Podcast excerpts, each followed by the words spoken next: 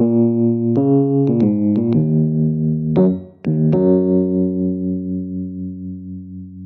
привет!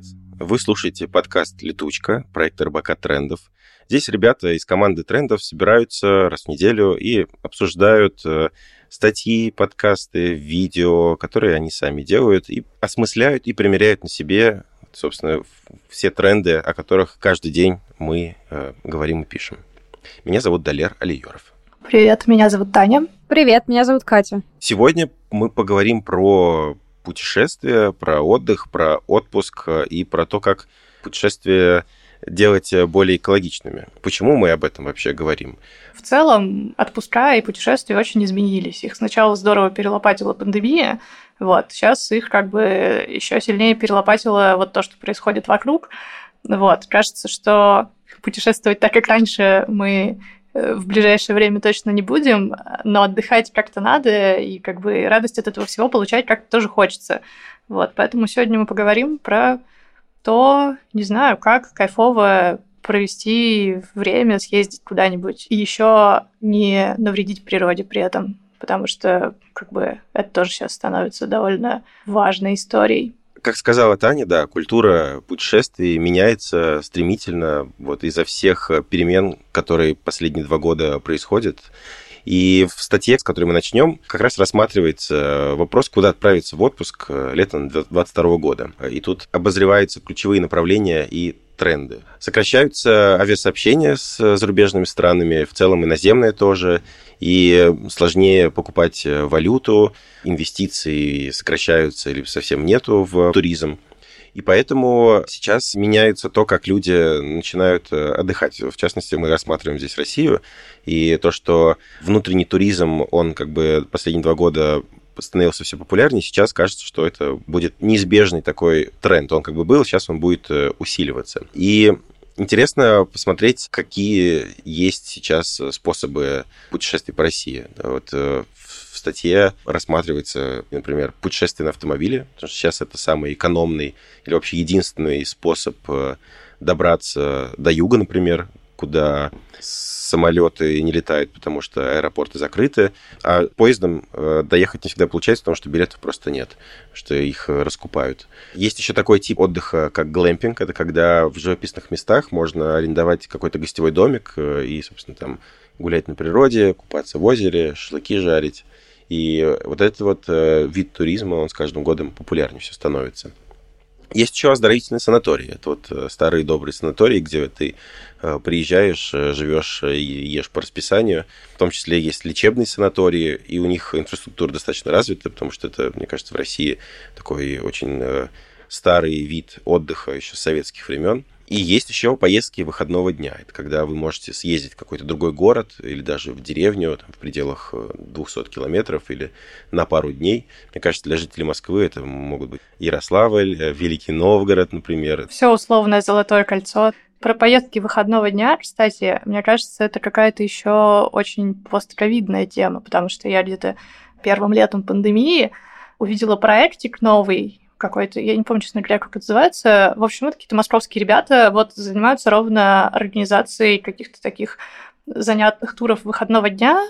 Вот, они возят там, я не знаю, по всяким производством пастилы, каким-нибудь пивоварням маленьким, локальным, каким-нибудь таким неочевидным красивым местам, останавливаются тоже во всяких модненьких отельчиках. Это выглядит прямо как очень прикольный способ провести выходные. Причем они очень топят еще из-за того, что условно говоря, тебе не нужна компания, чтобы поехать в этот тур. Ты вот записываешься, там есть какая-то группа, вы все вместе там тусите, как-то проводите время, и, в общем, они делают не только путешествия, но еще и какое-то комьюнити вокруг всего этого собирают.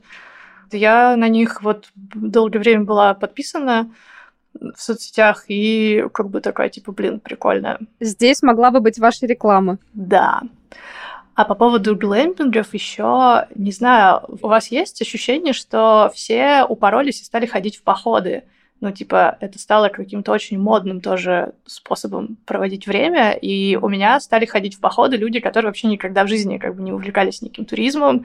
Все сейчас дичайше закупают себе ботинки для хайкинга, палатки, все снаряжение, и куда-нибудь на Архыз, на Камчатку, в общем, лазают по горам. Не знаю, может быть, это мой пузырь, но мне кажется, что это прям становится каким-то тоже модным способом времяпрепровождения. Да, я вот последние два года наблюдаю, что стал популярен Дагестан да. и регионы Кавказа. И тоже есть много довольно компаний и людей, которые организуют эти поездки для вот совсем таких неопытных туристов, которые никогда в жизни никуда не ходили. Я не знаю, составляют список того, что надо купить, полностью их инструктируют, и какой-нибудь там один или два опытных инструктора их ведут и за ними присматривают, чтобы ни, ни, с ними ничего не случилось. Мне кажется, переосмысляется вообще э, понятие путешествия, потому что когда были открыты Турция и прочие туристические места, и там всякие all-inclusive, куда тебе надо только купить билет, приехать и лежать, и все вокруг за тебя уже сделано. Да, и, и само понятие путешествия, оно было каким-то очень э, упрощенным. Вот э, почему не считать путешествием поездку, не знаю, в Мытище, в какой-нибудь спальный район,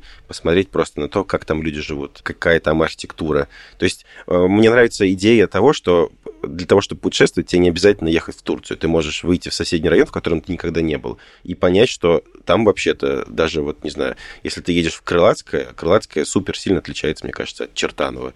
И это очень интересно подмечать детали, нюансы. Это как-то вот, когда ты перестаешь э, мощно есть э, соленую и сладкую еду и начинаешь различать нюансы даже в овсяной каше. Это уже staycation у тебя получается. Но все равно у меня было абсолютно восхитительное приключение этим летом. Мы с другом взяли палатку, у него есть надувная лодка, и мы в Строгино, там есть э, такой напротив Крокус Экспо, как Экспо, заливчик, и там есть несколько островочков маленьких таких совсем, ну, типа там 6 метров в ширину, я не знаю, там 15 метров в длину. Вот, мы, значит, просто приплыли на лодке на такой остров, высадились и протусили там все выходные.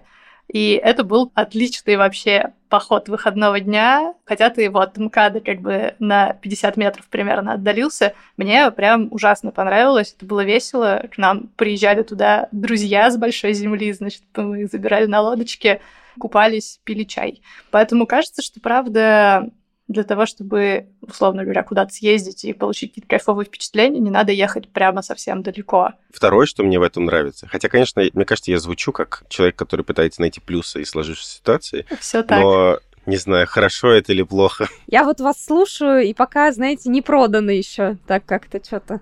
Я не то чтобы считаю, что ох, как классно, значит, э, выезд э, за границу нам теперь закрыт, поэтому будем обследовать Россию. Ну, как бы нет, очень плохо, отстойно и грустно.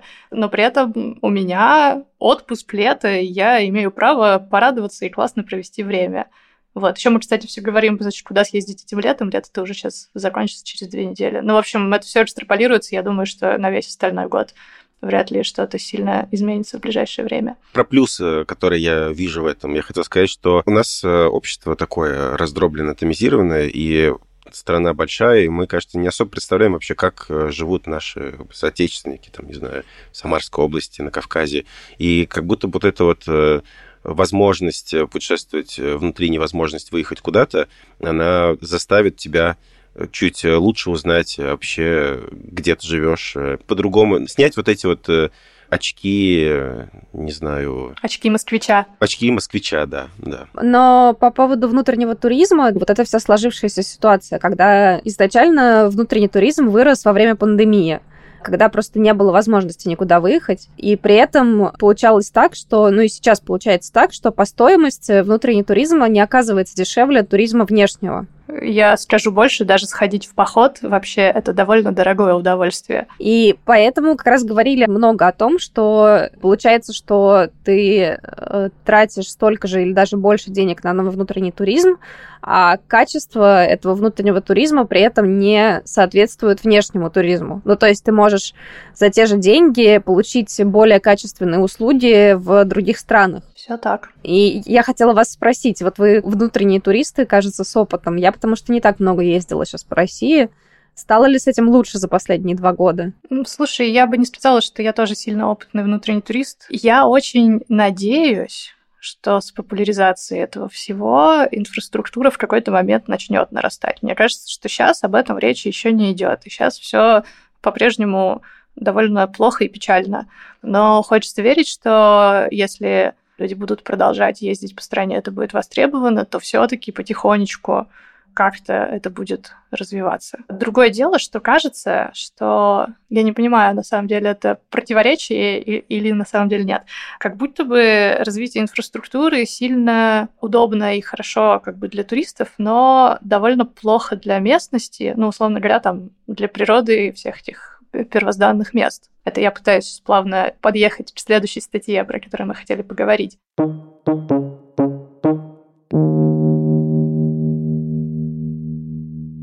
Следующая статья про экотуризм. Она, в общем-то, про тот же самый тренд, что люди стали сильно меньше ездить за границу, соответственно, стали сильно больше путешествовать по России. В России их особенно интересуют всякие заповедные, нетронутые дикие уголки, потому что очень кайфово приехать там куда-то, где людей до тебя особенно не было, красота, вот эта вот вся дикая природа, и можно к этому всему приобщиться. И главная проблема в том, что чем больше люди ездят в заповедные уголки, тем менее заповедными эти уголки становятся. Дороги все разъезжены колеями, везде какие-то дичайшие кучи мусора, там в статье есть цифры э, вообще абсолютно чудовищные, что в 2020 году, значит, на заповедных территориях было обнаружено 100 гектар несанкционированных свалок, на которых лежит 300 тысяч тонн мусора, и это вообще какой-то кошмар. И кажется, что развитие инфраструктуры, условно говоря, тоже этому способствует. И тут приводится в пример Байкал, который давно уже стал супер популярным туристическим направлением. И там, соответственно, ну, я думаю, что очень классная инфраструктура, куча всяких отелей, заведений, каких-то, значит, э, сервисных штук. Но вот пишут, что 90% объектов туризма там не соблюдают какие-то экологические требования, не знаю, сливают выбросы прямо в озеро, и там даже уже в некоторых местах нельзя купаться. Ну и, собственно, статья подводит к тому, что со всем этим надо что-то делать, и кажется, что единственное решение этой проблемы. Это экотуризм, ну, то есть радикальный пересмотр вообще взглядов на поездки и возведение в качестве одной из там самых важных ценностей путешествия не разрушение окружающей среды. Слушайте, но по идее это кажется, что должно быть наоборот. Ну, то есть кажется, что если инфраструктура развивается, то частью этой инфраструктуры должно быть какое-то обращение с отходами, и, по идее, если у нас будет достаточно развита инфраструктура на Байкале, там этот вопрос тоже как-то должен решиться. То есть там должно быть достаточное количество мусорок, достаточное количество каких-то мест, куда можно выбросить мусор, и тогда проблема должна решиться, по идее. Ну, как будто бы да, потому что мои приятели, знакомые, которые путешествовали по каким-нибудь американским национальным паркам, говорят, что там, во-первых, офигительная инфраструктура, и все супер удобно как бы для туристов, и тебе есть где, не знаю, поесть, переночевать, отдохнуть, вот это вот все. А, а с другой стороны, ты там очень чисто, потому что всех дичайше просто дерут за вообще любую выброшенную бумажечку. И плюс, ну, как бы есть куда девать эти отходы, есть какая-то нормальная система обращения с ними. Поэтому вроде как да. С другой стороны, если нету вообще никакой инфраструктуры, то и вероятность, что люди доберутся до этой местности как будто бы сильно ниже. Ну, потому что прям совсем таких типа профессиональных туристов, которые готовы лезть в дикие чащобы, не очень много. И это как будто бы какой-то такой, типа, серьезный фильтр. Я вот слышал похожую мысль на примере Алтайского края, что, типа, чем дальше у тебя добирается инфраструктура, просто у тебя больше мест становится подвержено вот этому мусору. Что как бы у тебя там все не было организовано, мусор все равно остается. Мне кажется, что здесь важно еще как бы образование и культура людей, потому что я как-то спустя долгие годы отсутствия в Узбекистан вернулся, я родом из Ташкента, вернулся туда, и мы поехали в горы, и я с ужасом наблюдал, как э, люди без задней мысли могут просто паковать, там, не знаю, банан в целлофановый пакет и на обочине либо оставить его, либо выкинуть из окна просто. Ну, то есть людям кажется, что это окей абсолютно. И вот почему так происходит? Мне кажется, что здесь как-то надо э, расширять э, представление о том, что это причинно-следственные связи строить, наверное. Как банан в целлофановом пакете, который ты оставил на обочине, потом скажется на тебе, на твоих детях вообще. Ну, как будто бы да. А в статье есть еще очень классные заповеди экотуриста, которые вместе с Елизаветой Юсуповой, которая ведет канал Экологиня, мы составили. И они очень простые, тоже немножечко капитан очевидность, но очень здравые и правда классно работают. Брать все свое и желательно еще многоразовое, чтобы не покупать в поездках всякую ненужную ерунду, не выбрасывать какие-то одноразовые штуки, минимизировать свой след. Ну, то есть пришел в лес, поставил палатку, а потом перед тем, как уходишь, э, делаешь так, чтобы все было так, как бы тебя тут никогда не было, или даже лучше. Ну, то есть если ты нашел какой-то мусор предыдущих туристов, тоже, в общем-то, собери и выброси его планировать маршрут, выбирать транспорт. Условно говоря, те самые поездки на автомобилях, которые становятся все популярнее, вообще довольно сильно могут вредить природе, разрушать какие-то тропы животных, разбивать дороги, ну, в общем. Но тут, на самом деле, такая палка о двух концах, потому что, правда, поскольку инфраструктуры нету во многие части России без тачки просто не добраться туда, не ходит никакой другой транспорт. Тут упоминается, что самый экологичный сейчас вид транспорта – это поезда, и вот порекомендую подкаст и материал, который у нас выходил, как раз про путешествие на поездах. Э, подкаст называется «Зеленый подкаст», э, советую послушать. И, Катя, отвечая на твой вопрос, стала ли удобнее инфраструктура и ну, путешествия внутри. Вот у меня опыт богатый путешествий на поездах. Он начался в 90-х, когда я из Ташкента в Самару ехал три дня вот в этих советских поездах через пустыню. На поездах сейчас стало ездить очень удобно, и они супер чистые, комфортные, поэтому советую путешествовать побольше на поездах. Кстати, по поводу еще воспитания и смены мировоззрения, мне кажется, это правда хорошо работает, потому что у меня абсолютно перевернулось в голове многое и очень сильно поменялось отношение к этому всему после того, как меня засосало бернерское сообщество российское. Ну, то есть вот есть фестиваль Burning Man, в России есть большое комьюнити бернеров, которые делают всякие российские мероприятия. У Burning Man есть 10 принципов. Один из них — это leave no trace, то есть э, оставь место после себя таким же, каким оно было до тебя. И это, правда, очень важный принцип, за который все как бы держатся зубами и, ну, очень его стараются соблюдать, в том числе и на российских мероприятиях. И, условно говоря, по окончании фестиваля люди сутки ползают на четвереньках по полю, где это все проходит, и собирают из травы, там, я не знаю, какие-нибудь отвалившиеся блесточки, окурки, бумажечки, После сжигания арт-объектов с магнитными граблями э, выковыривают, значит, саморезы из пепелища, потому что можно оставить золу и пепел, это типа, природные штуки, которые потом уйдут в почву, но нельзя оставить металл, гвозди, саморезы, потому что это человеческий след, это все надо убрать. И люди сортируют мусор, сдают его раздельно, все это оттуда вывозят. И я, когда первый раз в этом всем поучаствовала, я офигела от того, как приятно реально оставить после себя абсолютно чистую поляну, чистый лес, с которого ты убираешь как бы не только все свое говно, но это говно, которое там оставили туристы залетные до тебя. Короче, это приносит прямо много удовлетворения, особенно когда, ну, это ты делаешь там с кучей каких-то единомышленников, и вы там все вместе такие, ух, и собрали. Как бы я и раньше не то, чтобы там как-то легко выбрасывала мусор, но сейчас я его подбираю, как бы, если я вижу, потому что, ну, мне как-то просто некомфортно. И, кстати, вот эта история, когда мы ездили на остров Строгино тусить на выходные, мы взяли с собой, значит, шесть таких 200-литровых мусорных пакетов, в которых труп можно выносить. И ну, мне кажется, минут за 40 вальяжного такого собирания в четвером с друзьями мы собрали как бы шесть этих здоровенных мешков всякого просто трэша. То есть там битое стекло, какие-то просто упаковки пластиковых стаканчиков, даже не распечатанные, все эти разложившиеся пакеты, ну, короче. Причем, судя по тому, насколько это все ушло в землю, там годами это все лежало. То есть просто люди приезжали тусить на этот остров, выбрасывали там какие-то решетки, я не знаю, от мангалов, сковородки, ножи, черти что, рыболовную сеть. И ты на все это смотришь, и ты думаешь, как вообще? Как людям это приходит в голову, почему у них там рука не дрогнет в этот момент? Это же ну, просто какой-то ужас. Все, я закончила орать в ведерко. К следующей теме переходим, да?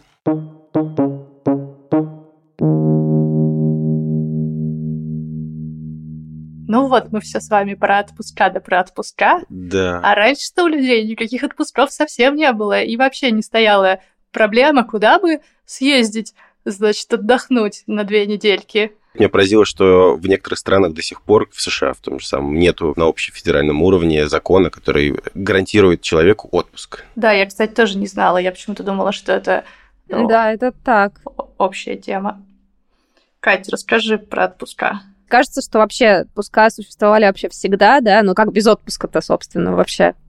А на самом деле это существует не так давно, всего 150 лет. Впервые оплачиваемые отпуска ввели во Франции в 1853 году, но только для государственных служащих.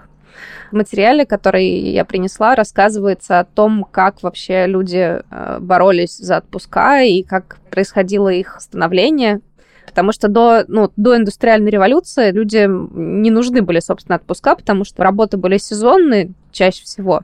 Когда у тебя сезонные работы, ты, в общем, отдыхаешь, когда не сезон, а когда сезон ты работаешь. Всякие ремесленники, они сами себе хозяева, они себе устраивали отдых тогда, когда хотели после индустриальной революции, уже когда люди начали работать в найме, потребовались отпуска. При этом их долгое время не было, были только праздники всякие христианские в основном. И с середины 19 века начали появляться отпуска государственно утвержденные.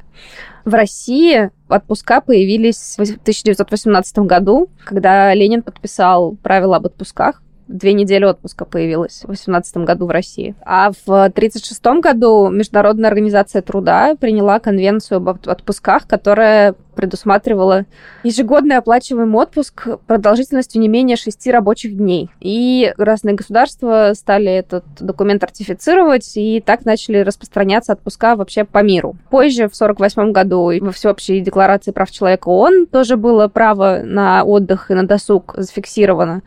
Сегодня в большинстве стран есть законы, которые так или иначе предоставляют отпуска работникам, но вот есть уникальный случай действительно США, потому что среди развитых государств это единственное государство, где нет на федеральном уровне закона, который гарантировал бы право на ежегодный отпуск. То есть там э, все решает рынок, и тут решает работодатель. То есть работодатели предлагают э, американцам отпуска. Чаще всего это от 10 до 14 дней отпуска в год. И еще интересна ситуация с Японией, потому что в Японии с их культом работы, ну, там принято очень много работать, там есть э, как бы закон об, об отпусках, но э, многие люди не хотят брать отпуска, или еще как бы есть такая ситуация, что, например, работодатели заставляют сотрудников брать отпуска в дни государственных праздников, и как бы отпуск пропадает из-за этого. Здесь важно сказать, что на самом деле как бы отпуск по-прежнему остается привилегией на самом деле, потому что многие люди не могут, э, ну, у них нет возможности брать отпуск, или у них нет такого права зафиксированного в законе. Это касается людей, которые самозанятые, или работают в гик-экономике, то есть это курьеры, таксисты и вот прочие люди, которые работают в гик-работники, так называемые. И эта проблема сейчас э, довольно остро стоит, потому что э, непонятно, что с этим делать, непонятно, как это регулировать. И сейчас этот вопрос является точкой столкновения между профсоюзами и технологическими компаниями, да, платформами, которые говорят, что они не работодатели, да, они вот типа только посредник. С этой проблемой пока что вообще не ясно, что делать. Мне интересно глобально вообще, куда все это движется. Потому что, вот, кажется, есть концепция восьмичасового рабочего дня, которая морально устарела. Ходят разговоры и попытки ввести там четырехдневную рабочую неделю. А еще мне нравится, что вот американский президент э, Уильям Говард Тафт в 1910 году внес в Конгресс США предложение, чтобы каждый рабочий, чтобы начать следующий трудовой год продуктивно, у него было 2-3 месяца отпуска. Конечно, предложение забуксовало, его никто не принял, но мне кажется, вот сама мысль о том, что ну, вообще-то отдыхать надо гораздо больше, чем мы сейчас отдыхаем, мне кажется, очень э, хороший, правильный. Есть ли какие-то концепции вообще, что делать с отпуском? Слушай, ну вот с, одной стороны, кажется, что да, что э, вроде как начали осознавать, что этот культ труда до потери сознания уже немножечко как бы изживает себя, и он довольно контрпродуктивный. А с другой стороны, вот ровно то, о чем говорила Катя, огромное количество людей, для которых отпуск это все еще какая-то довольно недоступная штука. Ну, то есть вот прекариат, условно говоря, весь, у которого нет никаких социальных гарантий, и которые идут в отпуск, если хорошо планировали бюджет и, условно говоря, отложили себе какой-то запас денег на то, чтобы сколько-нибудь времени не работать. Вот я просто, когда читала эту статью, сразу вспомнила, как я была фрилансером, в определенный период своей жизни было очень грустное и больное. И, типа, с одной стороны, ты можешь, конечно, пойти в отпуск когда угодно, просто говоришь, я отдыхаю на следующей неделе. Ну вот. А с другой стороны, совершенно непонятно, на что жить. Кажется, что эта история с прекариатом становится только хуже со временем, и за счет всех этих э, платформ и гиг-экономики она пока набирает обороты, а не сворачивается. Так что непонятно. Но на самом деле здесь, что еще интересно, в России у нас э, довольно такое, получается, привилегированное положение, потому что у нас сколько дней отпуска в год? 30? Да. 25? Плюс... 28. Э, ну, типа, здесь 4 недели. Ну, вот. Да, плюс еще январские праздники, майские праздники. И куча вот этих всех праздников. Короче, в России Точно, да. нормально отдыхаем. Э, слушайте, кстати, э, вопрос. Э, всегда меня интересовало, откуда взялось это дурацкое требование, что надо брать две недели отпуска одним куском. Ну, то есть во всех же компаниях там с нормальной официальной занятостью HR очень переживают на этот счет, что тебе надо обязательно отходить за год две недели целым куском, и, ну, черт побери, это неудобно и не всегда получается и вообще, и дайте я сам решу, какими кусками я хочу отдыхать. Может, я хочу четыре раза в год сходить в отпуск как бы по недельке, и мне как-то так лучше, чем один раз сразу на две недели, ух. Слушай, люди боролись, боролись за то, чтобы у них были отпуска, а ты теперь отказываешься. Нет, я не отказываюсь, я как бы просто хотела бы сама распоряжаться со своим отпуском. Я понимаю, что классно было бы, чтобы работодатель отпускал работника на две недели подряд. То есть, короче, чтобы это было возможностью, а не обязательством. Как возможность мне это очень нравится, как обязательство это немножко напрягает, потому что бывает сложно все это распланировать. Вопрос интересный. Я полез гуглить, но предысторию не нашел. Может быть, дело в том указе Ленина, который он когда-то принял, что типа две недели отдыхают с тех пор не пересматривали? Нет, вряд ли. Мне кажется, это какая-то история, что людям надо отдохнуть как следует, а чтобы они отдохнули как mm-hmm. следует, их надо хотя бы на две недели, значит, выгнать.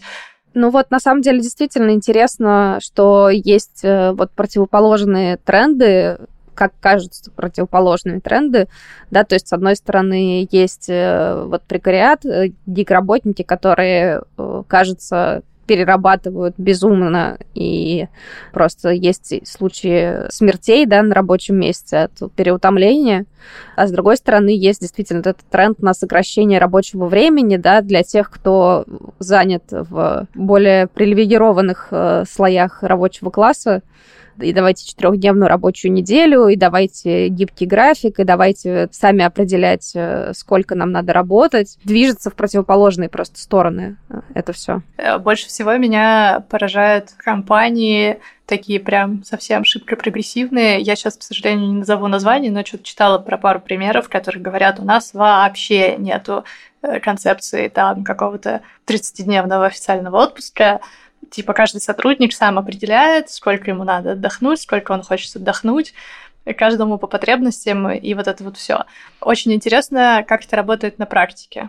Работает ли как-то? У меня есть некоторые сомнения, потому что чаще всего это какие-то, ну, такие довольно крутые там технологические компании, которые славятся дикой патагонкой и кошмарными переработками, ну и, в общем, черт знает. Возможно, конечно, формально сотрудник может сказать, все, я устал, хочу на месяц в отпуск, но если у него в этот момент как бы горит проект полугодовой, который он ведет, то, ну, кажется, что он эти полгода прикован батареей в офисе, и даже домой его отпускают не каждый день. Интересно, что вот все изменения начинаются с каких-то более привилегированных классов. Ну вот э, отпуск э, во Франции, когда впервые ввели 15-дневный, он начинался с чиновников, а в Америке вот нет общего закона для всех, но при этом э, какие-то высококонкурентные сферы типа IT, там, естественно, компании борются за кадры, и поэтому предлагают разные, да. разные бонусы. Но вот к вопросу про прекариат, мне кажется, что был пример просто в истории, вот э, когда в Америке была Великая депрессия, и потом была программа, вот, новый курс э, Рузвельта. У правительства э, США долгое время была политика невмешательства, и поэтому там капиталисты вообще могли что хочешь делать. И из-за этого как раз потом возникла, насколько я понимаю, и Великая депрессия, и высокая бедность, безработица. И как раз в рамках этого курса стали меняться. Нет, подожди, новый того, курс как... же вытаскивал из Великой депрессии Америку. Я, я это имел в виду, да, сори, если путанно объяснил. Вот, и в рамках э, вот этой программы как раз начали появляться и профсоюзы, и больше прав для рабочих, и социальные всякие гарантии. Вот, поэтому мне интересно, что если будет усугубляться положение людей вот этих занятых в экономике, не случится ли чего-то подобного вновь, когда просто невозможно будет не обращать внимания на бедственное положение людей, начнут какие-то вводить. Слушай, ну, условно говоря, мне кажется, что что-то начинает меняться, когда люди начинают активно бороться за свои права и протестовать, потому что, условно говоря, в Штатах права чернокожих геев, инвалидов, женщин и других включенных групп ну, в таком, в принципе, неплохом состоянии сейчас не просто так, а потому что люди десятилетиями там грызли глотки за свои права и очень активно боролись разными методами. Кажется, что просто так ситуация не улучшится никогда, потому что, ну, компаниям это невыгодно. Им зачем, в общем-то? Мне нравится, на какой ноте мы подходим к концу этого подкаста. Спасибо, что послушали нас. Это был подкаст «Летучка». Если вам нравится наш подкаст, вы можете всегда оставить нам отзыв или поставить оценку в Apple подкастах, оставить комментарий в Кастбоксе. Если вам есть что сказать про тему, которую мы обсуждали, можете написать нам на почту. Она есть в описании этого выпуска. Ну и, конечно же, все ссылки на материалы, которые мы обсуждали, есть в описании подкаста. Еще у нас есть телеграм-канал нашего проекта и чат, в котором можно с другими слушателями обсудить э, темы, которые мы здесь обсуждали. Спасибо, пока. Пока. Пока.